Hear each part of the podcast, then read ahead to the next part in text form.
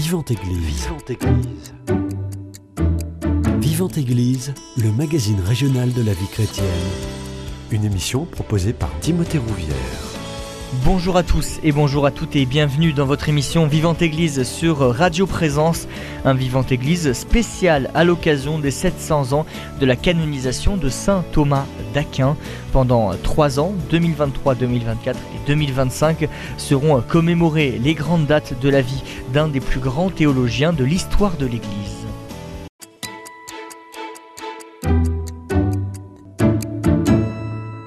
Dans une heure, à 10h, vous retrouverez une messe en direct du couvent des Jacobins en hommage, en honneur à la figure de saint Thomas d'Aquin. Une messe commentée par notre journaliste Isabelle Duché. Les reliques de saint Thomas d'Aquin reposent, elles, au couvent des Jacobins à Toulouse. Sa directrice Marie Bonabel est mon invitée. Est-ce que pour débuter, vous pouvez nous présenter déjà d'un point de vue assez géographique le couvent des Jacobins? Le couvent des Jacobins est situé au centre-ville de Toulouse, à deux pas de la place du Capitole, très exactement entre la Garonne et la place du Capitole, proche, très proche de la place Saint-Pierre et de la place de la Dorade. On ne le voit pas forcément très très bien depuis la rue parce qu'il est entièrement euh, englobé dans le quartier et cerné d'immeubles. Alors le couvent des Jacobins, il y a plusieurs bâtiments, est-ce que vous pouvez nous les présenter? Alors le couvent des Jacobins était très vaste euh, à l'époque de sa construction au Moyen Âge. Il a beaucoup réduit en superficie euh, depuis, mais il nous reste néanmoins de belles surfaces, avec évidemment la très grande église, mais aussi euh, un jardin entouré d'un cloître, et puis diverses salles qui se répartissent autour de ce cloître. la salle capitulaire, qui est la salle bien connue des Toulousains pour les concerts de piano jacobin, une très belle chapelle ornée de de, peinture murale du XIVe siècle, la chapelle Saint-Antonin, et un très grand réfectoire, probablement le plus grand réfectoire euh, du Midi aujourd'hui conservé, dans lequel les frères euh, prenaient leur, euh, leur repas. Pour la partie historique de ce couvent des Jacobins, quand est-ce qu'il a été construit par qui pour commencer? Alors le couvent des Jacobins, il est construit à partir des années 1230 euh, par l'ordre des frères prêcheurs, qui est plus connu sous le nom de ordre dominicain, puisque le fondateur de l'ordre est euh, Saint Dominique. les dominicains sont installés à Toulouse depuis le début du XIIIe siècle, mais le couvent que nous connaissons, euh, sa construction ne démarre que en 1230. elle va s'étaler pendant un petit peu plus d'un siècle, puisque la fin de la construction, enfin en tout cas des principaux, des principales salles, se terminera euh, en 1391. Euh, On peut l'affilier à quel style architectural ce couvent des Jacobins? Alors, le couvent des Jacobins, ce, que nous voyons aujourd'hui, en particulier l'église, euh, c'est, on considère traditionnellement que c'est de style gothique. On dit parfois de style gothique méridional, même si c'est une, utilisation un peu impropre du terme. Ça veut dire en fait que c'est une très grande église à nef unique, euh, sans, euh, sans avoir de, bas-côté, comme par exemple ce qu'on peut observer à, Saint-Cernin.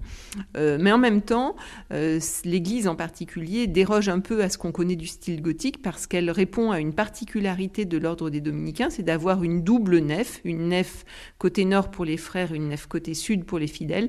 Et du coup, ce plan à double nef place au milieu de l'église une grande file de colonnes et tout au bout, euh, ce qui est connu sous le nom de palmier, c'est-à-dire un voûtement très particulier dans le style gothique, mais avec des adaptations techniques pour s'adapter à ce plan en double nef.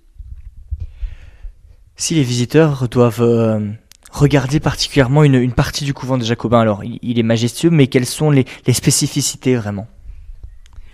Alors, moi, je vais vous dire ce que j'aime particulièrement dans le couvent des Jacobins. Je ne sais pas si c'est ce qu'il faut que les visiteurs regardent, mais moi, ce que j'aime particulièrement, c'est le cloître. Euh, c'est la sérénité euh, de ce cloître, c'est sa sobriété. Euh, pas de chapiteaux historiés comme on peut en voir, par exemple, à Moissac ou comme on en avait autrefois à la Dorade. c'est très simple, très sobre. Ça répond tout à fait à l'idéal de pauvreté de l'ordre mendiant qui est l'ordre des dominicains. Et néanmoins, euh, c'est d'une grande beauté, d'une grande finesse, beaucoup d'élégance, euh, tout en gardant de la sobriété. Vous le disiez, euh, c'est un berceau important pour les dominicains. C'est l'église, l'église des Jacobins est un berceau important pour les dominicains. C'est juste parce qu'il a été créé par, par Saint Dominique ou il y a une autre histoire avec les dominicains? Alors, on peut dire en quelque sorte que l'ordre des dominicains, il est né à Toulouse, puisque les frères prêcheurs, les dominicains, euh, se créent euh, dans euh, ce lieu particulier, dans ce contexte historique particulier, qui est celui de la lutte contre l'hérésie, les hérétiques qu'on appelle communément les cathares. l'ordre des dominicains, il est né, il a été voulu par Saint Dominique, par le pape, par l'évêque, il a été soutenu pour lutter contre ces hérétiques d'abord euh, par le dialogue, par euh, la prédication, puisque c'est la mission première de nos frères euh, dominicains, et puis après par l'attribution des missions d'inquisition à l'ordre des dominicains.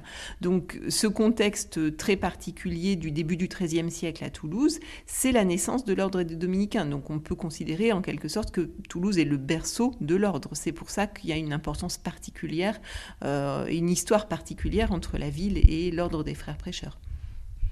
Aujourd'hui, le couvent des Dominicains, euh, le couvent pardon des Jacobins, il sert à quoi? C'est un lieu de culture et un lieu d'histoire. Qu'est-ce qui s'y vit?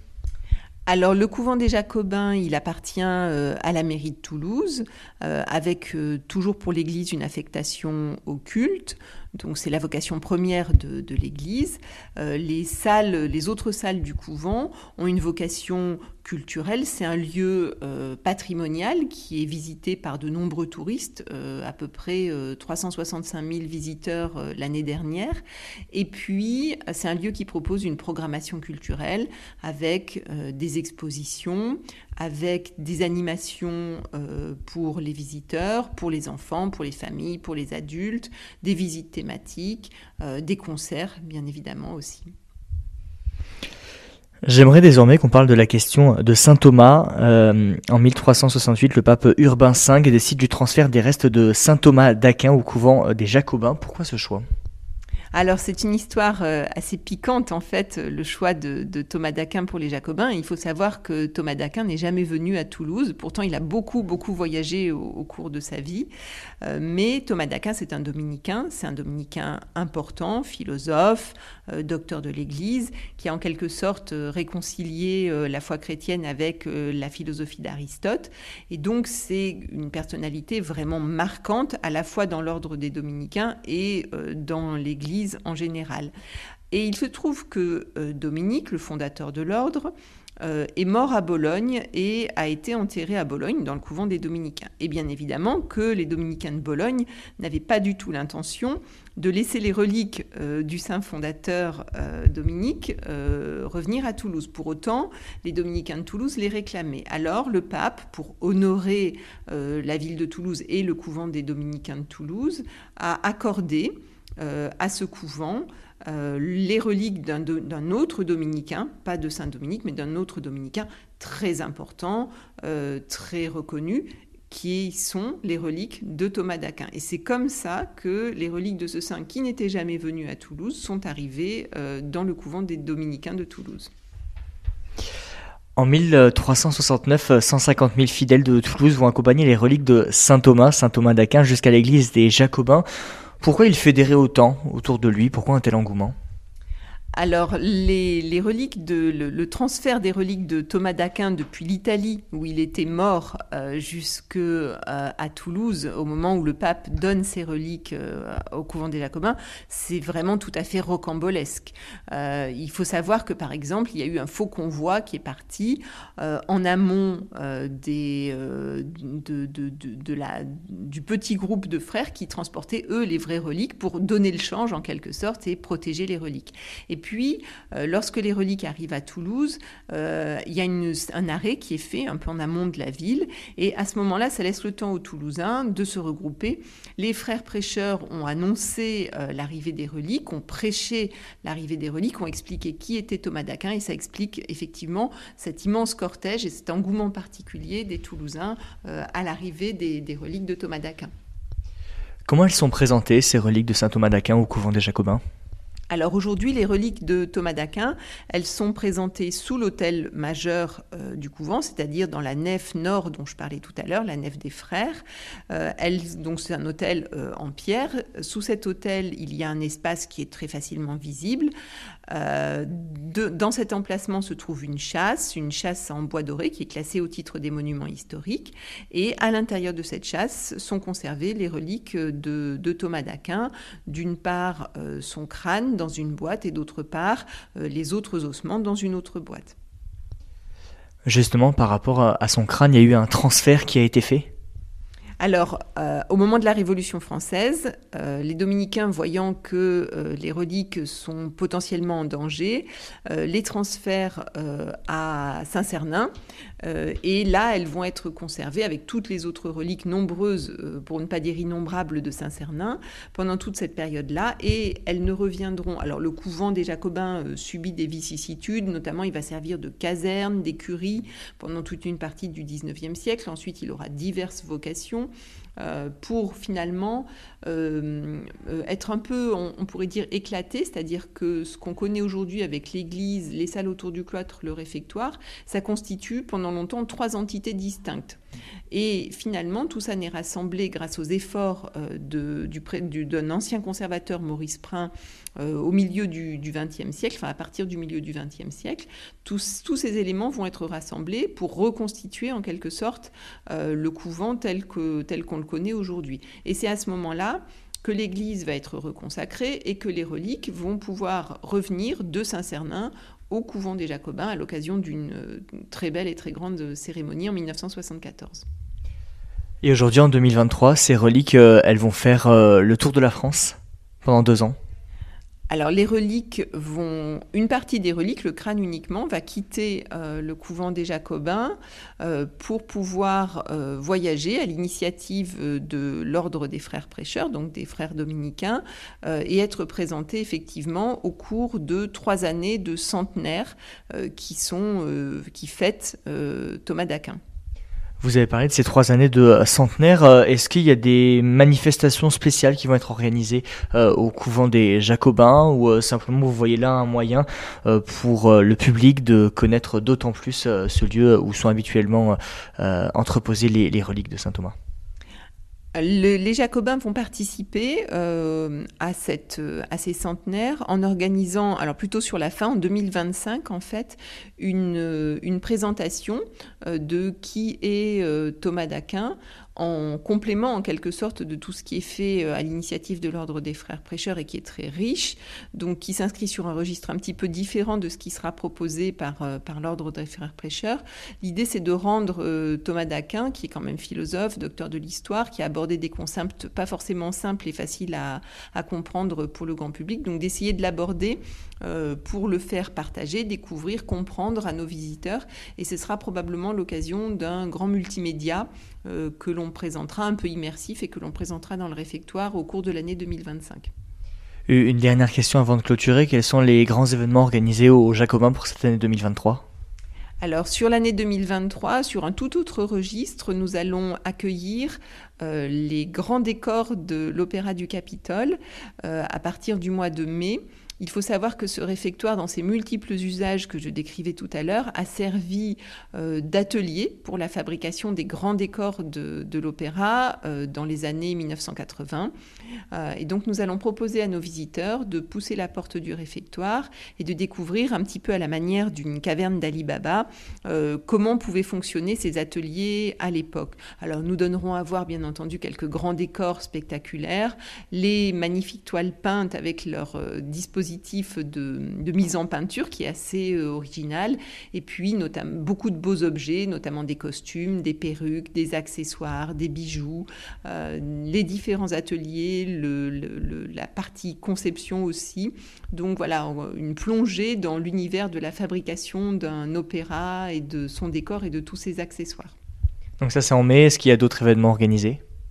Euh, pour le couvent des Jacobins, nous avons euh, plus immédiatement, euh, au mois de février, et en lien avec la fête des amoureux du 14 février pour la Saint-Valentin, une soirée thématique dans le cadre de nos visites extraordinaires autour de l'amour, et puis tout le mois de février sur l'amour au Moyen Âge avec des visites qui auront lieu le samedi à 15h. Merci Marie Bonabel pour euh, cet échange. Je précise et je rappelle que vous êtes la directrice du couvent des Jacobins. Tout de suite, on fait une première pause musicale. La deuxième partie de ce Vivante Église sera consacrée euh, à la messe que vous allez vivre dans une demi-heure sur Radio Présence, une messe grégorienne aux Jacobins. Nous en parlerons avec le frère Philippe-Marie Marjolidon. Il est le directeur de la revue euh, Thomiste, professeur de théologie dogmatique et président de l'association pour les centenaires de Saint Thomas d'Aquin.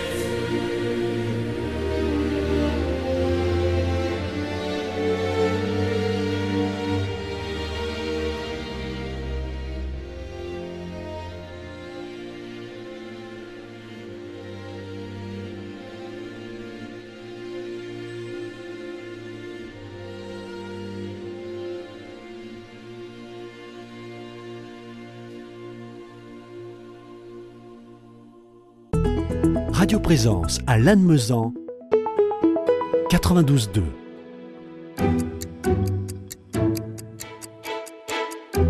Vivante Église, Timothée Rouvière. De retour dans votre émission Vivante Église sur Radio Présence, euh, j'ai le plaisir de retrouver le frère Philippe Marie Margelidon, directeur de la revue Thomiste, professeur de théologie dogmatique et président de l'association pour les centenaires de Saint Thomas d'Aquin. Bonjour frère euh, Philippe Marie Margelidon. Bonjour. Merci beaucoup d'avoir accepté mon invitation. Hier ont eu lieu les premières vêpres au couvent des Dominicains de Rangueil. Elles viennent lancer vraiment ces trois années qui vont être riches en événements. Pourquoi c'était important pour vous de célébrer Saint Thomas d'Aquin? Parce que la province de Toulouse a, euh, a comme dire, docteur, comme théologien privilégié, pas unique mais privilégié, saint Thomas d'Aquin. C'est-à-dire que tous les frères dans la province de Toulouse sont formés à l'école de ce maître. Hmm. Alors, quel est le lien entre saint Thomas d'Aquin, l'italien, et Toulouse alors? Alors, euh, Thomas d'Aquin est un dominicain, je suis dominicain, et il est devenu très vite, c'est-à-dire dès la fin du XIIIe, début XIVe, le docteur de l'ordre. Hmm. De l'ordre. Hmm. Et, mais en effet, il n'y a pas de lien direct, au moins au départ, entre saint Thomas et Toulouse, parce que saint Thomas n'est jamais venu à Toulouse, mais il a été son corps, après avoir été longtemps à Fonsanova où il est mort, chez les cisterciens en Italie, le pape a donné le, le corps de saint Thomas à la ville de Toulouse, qui était une des plus grandes universités françaises avec Paris, qui s'était fait connaître pour les qualités de, de ces, ce qu'on appelait les, ses maîtres, maîtres en théologie, et qu'il a voulu que dans cette ville, repose le corps de saint Thomas, ce qu'il a été donc depuis euh, qu'Urbain V nous en a fait le don jusqu'à aujourd'hui. Hmm. Révolution incluse. Saint Thomas d'Aquin, en quelques dates importantes, c'est quoi? Bah, 1225, 1274, Hmm. naissance présumée peut-être 1226. 1274, c'est absolument certain. Euh, il a vécu euh, entre euh, l'Italie et la France. Alors, je, certes, tout à l'heure, je disais pas Toulouse, mais il a été plusieurs fois à Paris. Et on peut même, au total, dire qu'il a enseigné plus longtemps en France à Paris qu'en Italie, c'est-à-dire à Rome ou à Naples. Hmm. Donc euh, le lien entre la France, euh, entre saint Thomas italien et, euh, et la France euh, est historique. Et le lien entre euh, saint Thomas et les dominicains, euh, j'allais dire, est, est un lien de filiation, un moins intellectuel.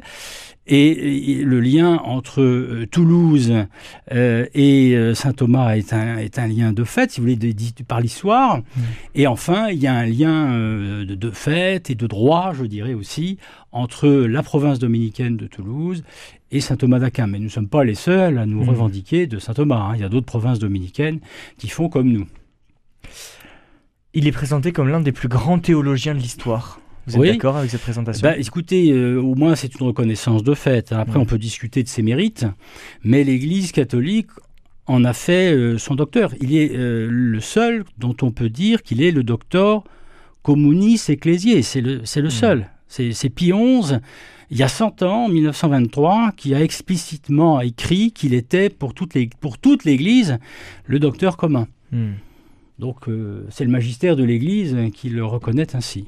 Bon, elle le reconnaît parce que de fait, si vous voulez, euh, euh, le rayonnement de saint Thomas dès la fin du XIIIe euh, est un rayonnement exponentiel et que au XIXe siècle, après la secousse révolutionnaire, Léon XIII, en Italie, donc à Rome, a relancé, euh, disons, le, un dynamisme intellectuel et, spirituel, ça va ensemble, euh, dans l'Église en mettant saint Thomas d'Aquin euh, au premier plan, hein, au- Eterni Patris, euh, 1260, euh, 1900, euh, 1873. Hmm. Donc, Saint Thomas a acquis, euh, vous voyez, dès le XIIIe et puis euh, plus récemment, à partir du XIXe siècle, une place euh, tout à fait exceptionnelle. Peut-être un peu trop d'ailleurs. Ah. Un peu trop, parce que comme toujours, euh, vous avez le risque, euh, et on l'a vu, quand vous occupez tout le, tout le, tout le, tout le champ, euh, Mmh. on, en- on souhaiterait que d'autres aussi trouvent leur place. Mmh. Donc euh, il y a eu une réaction euh, qui est d'ailleurs fort ancienne, qui date avant le 19e, enfin après le 19e, au 20e, une réaction qu'on peut qualifier même parfois d'antitomiste, parce que, euh, pour de toutes sortes de raisons qui sont bonnes ou mauvaises ici, euh, c'est pas le, le- le lieu d'en discuter, mais euh, il, il était omniprésent et presque un peu trop. Enfin, en tout cas, pour les dominicains, c'était pas Mm. notre cas. Euh, nous, on va pas se plaindre que saint Thomas, on s'en est jamais plaint, je crois vraiment, que saint Thomas occupe cette place prépondérante. Si on doit résumer en quelques mots la pensée de saint Thomas d'Aquin. Ben, c'est un théologien, hein, il faut pas Mm. oublier. La première chose qu'il faut euh, retenir, c'est que c'est un théologien dans l'Église, un théologien qui cherche à rendre compte euh, autant qu'il lui est possible euh, de, du donné de la foi, c'est-à-dire de la révélation chrétienne, avec des outils, notamment un outil philosophique particulier qui dont, euh, qu'il a mis au point hein, euh, et qui fait euh, son génie. Quoi, hein. si vous voulez, euh, il y a peut-être deux grands, pe- peut-être parce que vous me disiez tout à l'heure, euh, saint Thomas, euh, la figure de proue dans l'Église catholique, il y en a quand même un avant lui, Mm. qui s'appelle saint Augustin, dont il est d'ailleurs saint Thomas lui-même l'héritier. Saint Mm. Thomas est à sa façon un augustinien, mais il a mis au point euh, une, euh, une philosophie, on peut même euh, être plus précis, une métaphysique, au service de la théologie euh, qui lui est propre. et on- dont on, nous trouvons que, enfin nous disons, nous les dominicains, qu'elle n'a pas d'équivalent. Donc Mm. c'est ça qui fait l'originalité de saint Thomas et quel est le, le- le théologien.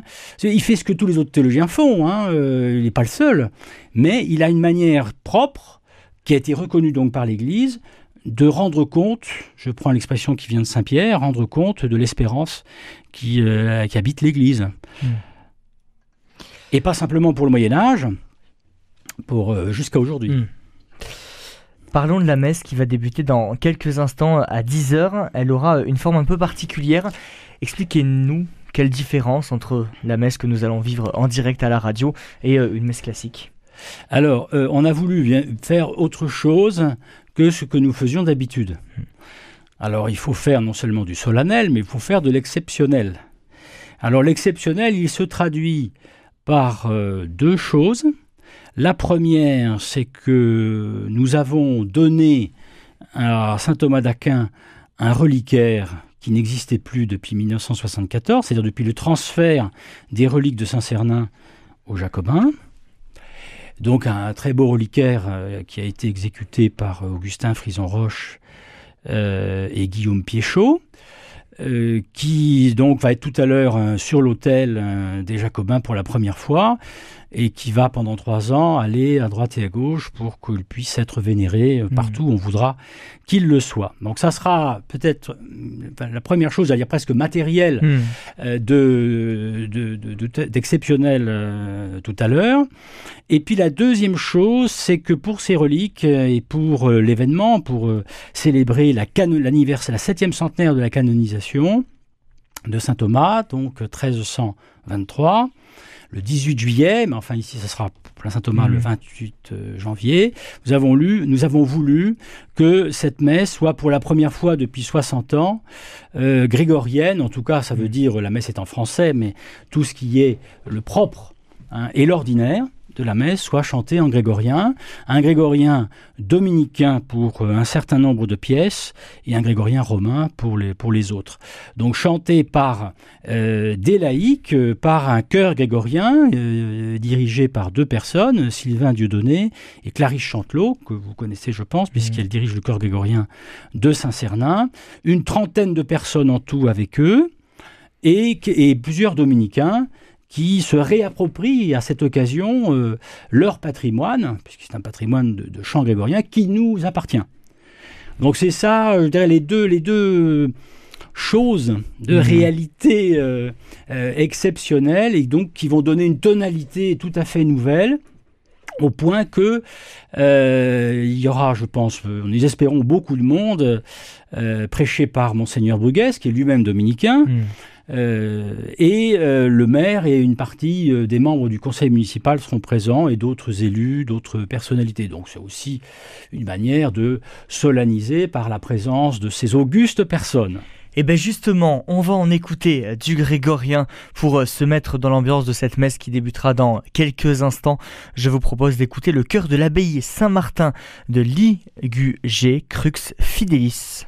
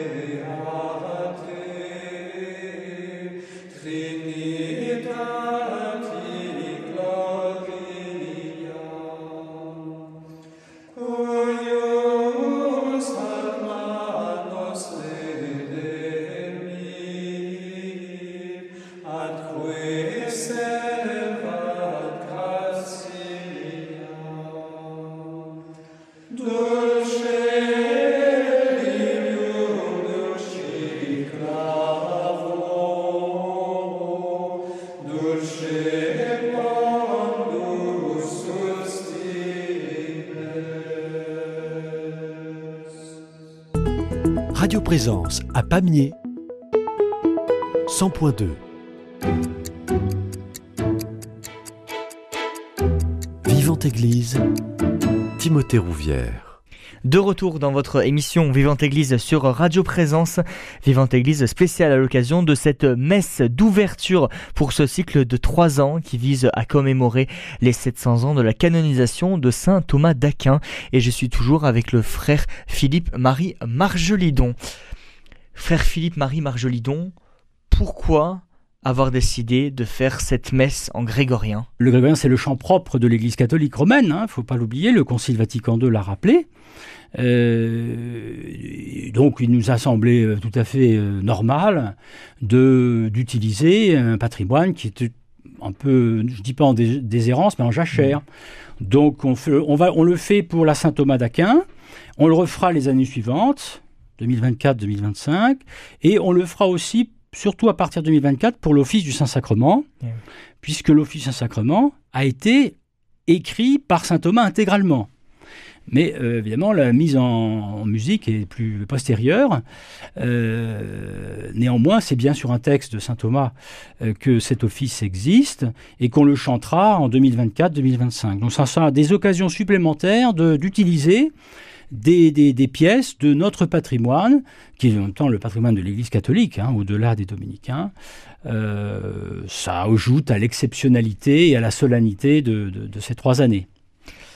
Si on doit présenter le grégorien de manière très succincte, parce qu'on en entend beaucoup parler de ce grégorien, mais euh, où il trouve son origine? Oh, très très loin. Hein. On mhm. peut. Alors il y a plusieurs théories là-dessus. Je ne vais pas entrer dans le dédale des explications qui sont parfois euh, s'opposent d'ailleurs euh, sur l'histoire du Grégorien et sur sa genèse. Euh, disons qu'il remonte peut-être au chant mozarabe, en tout cas c'est un chant sacré, donc peut-être même mozarabe juif et mozarabe. Et puis ensuite, il a été, s'est mis en place petit à petit dans, euh, dans les lieux de culte, dans les églises et dans les, monastères, où euh, on a créé un chant, un chant adapté à la liturgie euh, du culte divin. Donc jusqu'à ce que jusqu'à le, dernier, les dernières périodes, c'est jusqu'au 15e, hein, c'est peut-être mmh. un c'est même un, grégorien tardif. Et donc, les dominicains, 13e, c'est avant, juste avant ce, chant grégorien tardif, qui est un peu plus orné que, le, euh, parfois que le grégorien bénédictin que l'on connaît, si vous avez déjà entendu Solem mais qui en est proche. Hein. Euh, on n'est pas dépaysé quand on, écoute euh, ce, grégorien qui vous, qui vous introduit dans la liturgie. C'est une prière, c'est le grégorien, c'est vraiment le, chant propre de l'Église euh, catholique romaine, parce que il, comme on dit, il donne des ailes à la prière. Hein. C'est un chant très intérieur.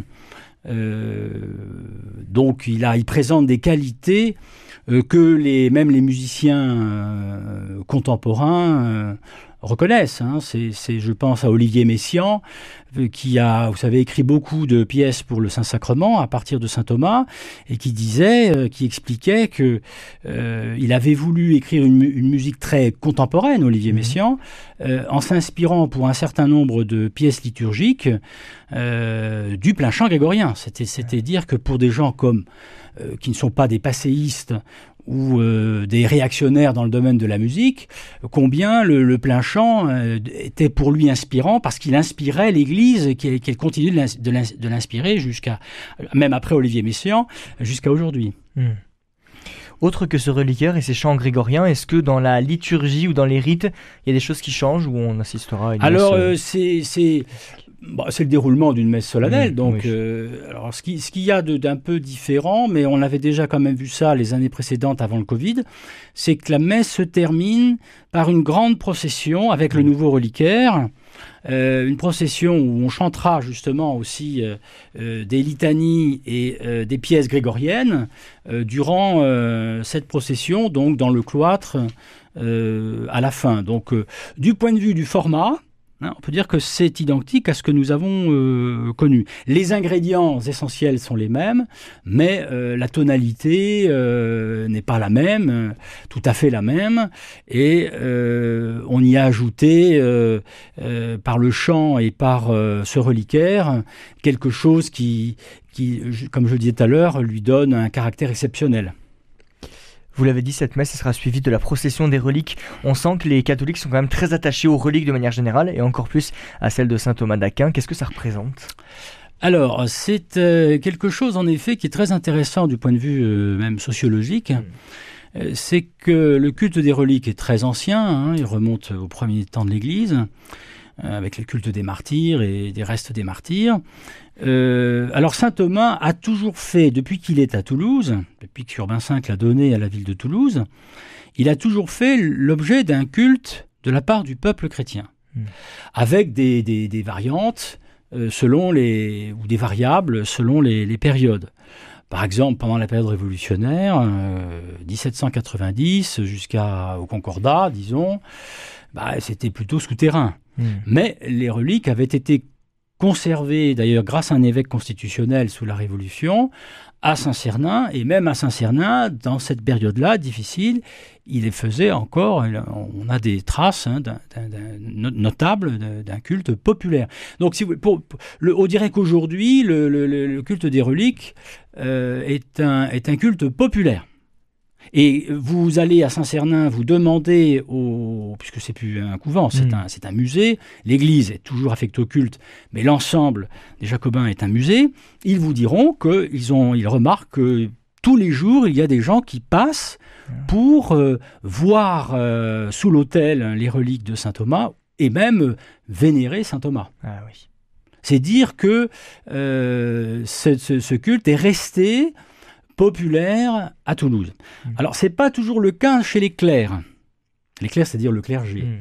Il y a des périodes, hein. il y a des périodes, il y a des périodes de désintérêt. Hein. Par exemple, dans les années 1900, 60, 70 jusqu'à maintenant, on peut pas dire qu'on ait quand même fait beaucoup pour euh, les reliques de saint Thomas. Donc euh, on s'y réintéresse et on remarque que quand, quand j'ai remarqué moi-même, quand j'ai proposé de, de conduire euh, les reliques de saint Thomas ailleurs, ça a très bien répondu. Ah oui. Dans les diocèses du sud de la France, puisque hmm. c'est la diète de la province de Toulouse, c'est tout le sud de la France, j'ai beaucoup de demandes pour, euh, pour saint Thomas. Donc hmm. ça m'a même surpris.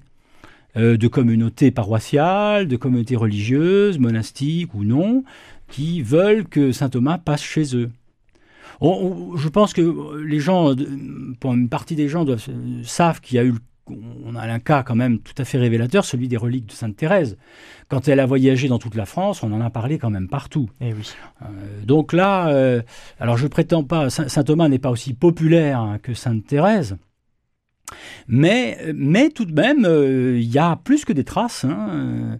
Il y a un véritable culte. Alors, chez les frères, évidemment, les dominicains, euh, c'est sûr que saint Thomas, nous le prions euh, régulièrement. Hmm. Et même à partir de, maintenant, de, d'hier, enfin des, donc des vêpres, nous invoquons tous les jours saint Thomas d'Aquin. Hmm. Merci beaucoup pour cet échange, frère Philippe Marie Marjolidon. C'est la fin de cette émission Vivante Église. Euh, merci euh, à Marie Bonabel et au frère Philippe Marie Marjolidon d'avoir répondu euh, positivement à mon invitation. Merci aussi à vous, auditeurs, d'être fidèles à ce rendez-vous quotidien Vivante Église. Vivante Église spéciale aujourd'hui en l'honneur de Saint Thomas d'Aquin, vous l'aurez compris. Vous retrouvez Isabelle Duché dans quelques instants pour le commentaire de cette messe grégorienne en direct du couvent des Jacobins. Vivante Église revient lundi. Passez une très belle journée à l'écoute de notre antenne. Cette émission est disponible sur CD. Commandez-la en téléphonant au 05 62 48 63 00 05 62 48 63 00 ou par mail à contact radioprésence.com.